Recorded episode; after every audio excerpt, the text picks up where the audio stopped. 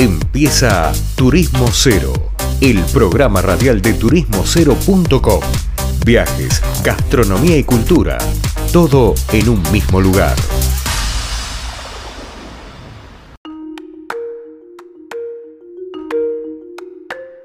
Estimada audiencia, seguimos acá en Turismo Cero Radio y en este caso estamos con Caro Carbone, que es guía de trekking, que tiene un emprendimiento que se llama Mapu Pilmaiken y está con nosotros y nos va a contar un poco de qué se trata todo esto. Caro, ¿cómo andas? Leandro Pérez Lerea te saluda. Hola Leandro, ¿cómo estás? Muy bien, ¿y vos? Bien, muy bien. Contenta y, muy agradecida por la invitación a participar en tu programa. Me encanta, gracias a vos. Caro, mira, yo nunca hice trekking, entiendo que es algo que me puede llegar a enamorar demasiado, pero vos que estás en el tema, ¿qué es el trekking?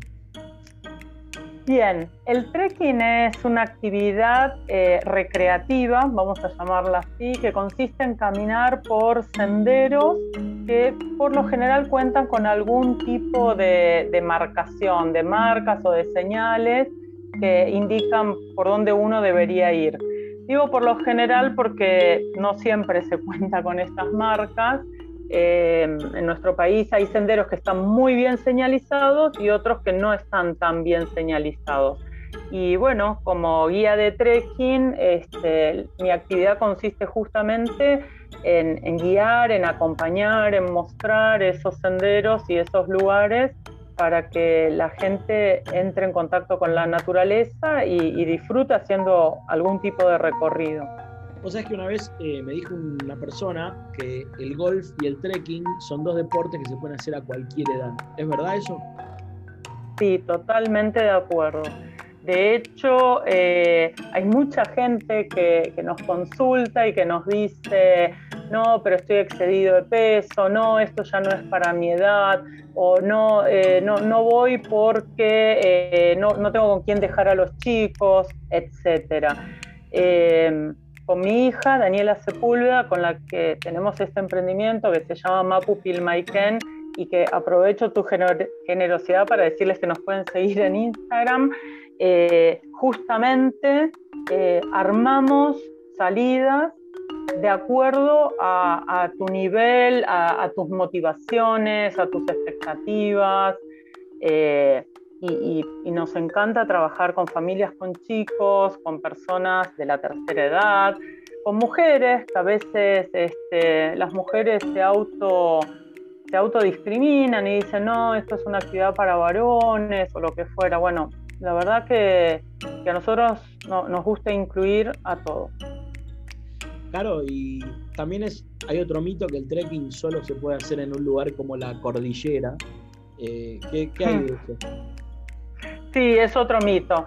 Eh, bueno, nosotras este, somos guías habilitadas en el Parque Nacional Lanín y tenemos la, fortuna de desarrollar gran parte de nuestra actividad saliendo desde la ciudad de San Martín de los Andes hacia todo lo que es el Parque Nacional Lanín, pero como guías de turismo, aventura, que es realmente la carrera que estudiamos, por más que nos hemos especializado en trekking, eh, organizamos salidas en Salta, en Catamarca, en Mendoza, en la provincia de Buenos Aires, eh, entre otros lugares. Y, no, el senderismo no implica necesariamente subir montañas, ¿no? Porque la gente por ahí se imagina esto.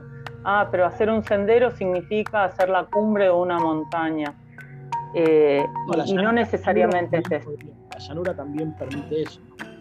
Por supuesto, el senderismo se puede aplicar en cualquier tipo de terreno, en la selva, en el llano, eh, en el desierto, en la montaña, en el bosque.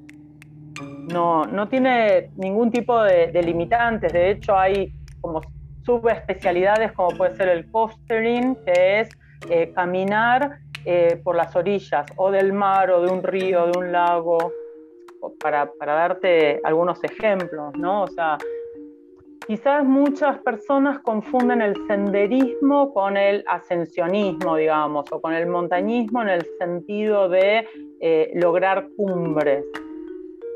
Nosotros dividimos nuestras actividades en, tres tipos de actividades.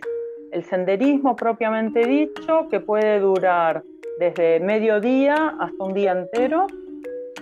Las travesías, que son, eh, es senderismo también, pero ya implica una logística mayor porque eh, acampás, pernoctas una, dos, tres noches eh, en diferentes lugares. Y por otro lado tenemos los ascensos, y, y, sí, ahí se busca lograr algún tipo de cumbre, pero también acá hay otro mito de que como que todo el mundo va a subir el Everest y no es así, ¿no? O sea, mi Everest puede ser una montaña de 1200 metros de altura, puede ser una montaña de 1500, 1700, no hace falta irse a la Concagua con sus casi 7000 metros para decir hago montañismo. ¿Se entiende? Claro, claro. Claro, tengo una pregunta que... Sí. Eh, ¿Crees que está como un poco invisibilizada la actividad, de o sea, con respecto a lo que debiera? Yo creo que eh, hay personas que, les gusta y que investigan y, que se meten en el tema y, y sí, en algún punto, por otro lado, está invisibilizada y lo que más invisibilizado está y que es algo que, también estamos trabajando desde MAPU, como le decimos cariñosamente con mi hija, es esto de que eh, hay, un mito, por lo menos nosotros entendemos, no muchos argentinos contratan guías. Y, la verdad es que el guía, bueno, más allá de que nosotras este, elegimos esta, esta profesión, esta actividad, este, el guía te, te disminuye los riesgos, te, te saca los miedos, si se quiere, vamos a decirlo en fácil para que se entienda, se ocupa de toda la logística, conoce el lugar, te puede aportar información este, local, información sobre flora, sobre fauna, eh, interpretación ambiental, leyendas, observación de aves. Digo, hay un montón de cosas que, se pueden eh, obtener gracias a la contratación de un guía. Entonces, volviendo a tu pregunta, hay personas que hacen senderismo y que la hacen sola, solos o solas, este, o en pequeños grupos, y, son los menos los que contratan un guía de trekking. ¿sí? Eh, esta es la realidad en nuestro país.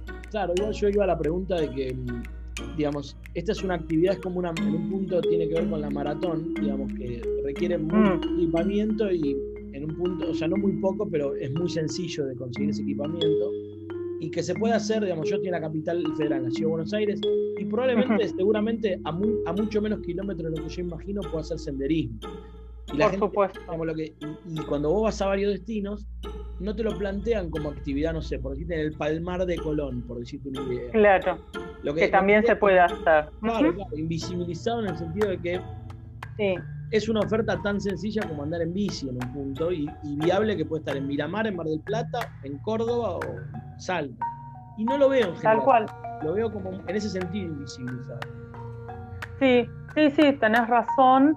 Eh, la verdad es que se necesita un buen par de zapatillas para empezar, dependiendo de la dificultad del terreno y un montón de otras características más técnicas, digamos eh, hay senderos muy simples que los haces con un par de zapatillas común y corrientes, digamos, ¿no? Después va a haber otros senderos que no, que vamos a preferir que tenga ya unas zapatillas más tipo de trekking porque tienen mejor suela, mejor agarre al terreno eh, y mejor aún si fueran unas botitas para proteger los tobillos. Eh, pero como bien vos decís, no se necesita gran equipamiento. después, si si hay más pendiente, podrás necesitar unos bastones de trekking, por ejemplo. Pero bueno, otra vez, si se contratan guías, en general los guías proveen esos bastones, o sea que no sería una excusa si vos llegás a un destino y querés hacer trekking, eh, decir, ah, no traje el equipo, ¿no? Digamos. Este, no, no, no, se requiere nada en particular, sí, ganas de, de caminar, de pasarla bien, una pequeña mochila para llevar más que nada la hidratación, que es sumamente importante para nosotros hidratarnos y, listo, ¿no? no mucho más. Bueno, después, obvio, depende del lugar donde vayas, se te va a pedir, no sé, un sombrero o un gorro para protegerte del sol, pero digamos, no son cosas ni caras ni, ni difíciles de conseguir, aunque recién te hayas bajado de un micro, de un avión o del auto y decidas en el momento, no planificadamente, digamos, o no cuando pensaste tus vacaciones, eh, voy a hacer trekking. Claro. ¿Qué países acá en la región tienen más desarrollado el trekking que nosotros? En la región, uff, eh, no sé si más desarrollado que nosotros, sí. Eh, Argentina tiene muy lindos senderos de trekking. Eh, yo conozco algunos en Chile, muy interesantes, muy bonitos también. conozco un par en Bolivia, conozco o he hecho algunos en Perú también.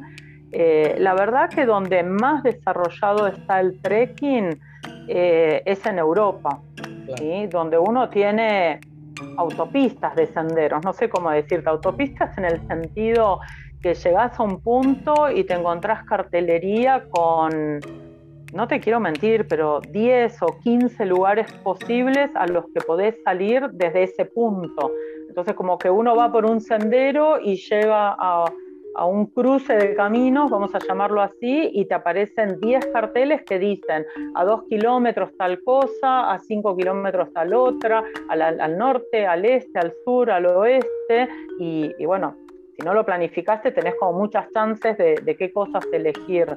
Creo que es Europa el país donde más me impresionó eh, esta cartelería, este, estos senderos tan bien marcados. Eh, muy. Está piola, Caro. La verdad que me, diste ganas de ir a caminar un poco. Así que. Vamos eh, es cuestión de, proponérselo, ¿eh? Se puede salir. Vos me decís que estás en, la Ciudad Autónoma de Buenos Aires. Hay, lugares como, bueno, la, Costanera Sur, por ejemplo, o, en la zona de Vicente López también hay reservas ecológicas. Un poquito más al norte te vas a Otamendi eh, y hay este, una reserva que pertenece a parques nacionales. Digo, hay, muchos lugares que no están tan lejos como para iniciarse en el senderismo, incluso viviendo en la gran ciudad. Ni hablar. Bueno, Caro, te súper agradezco, me encantó y esperamos tenerte nuevamente acá, ¿vale? Cuando gustes, acá estoy a disposición. Bien, hablaba con nosotros Caro Carbone de Mapu Pilmaiken, un emprendimiento de senderismo muy interesante y hablamos del senderismo en general. Vamos una tanda y volvemos con más Turismo Cero Radio.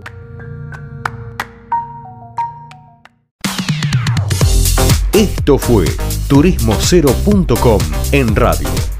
El punto de tu partida de tus viajes.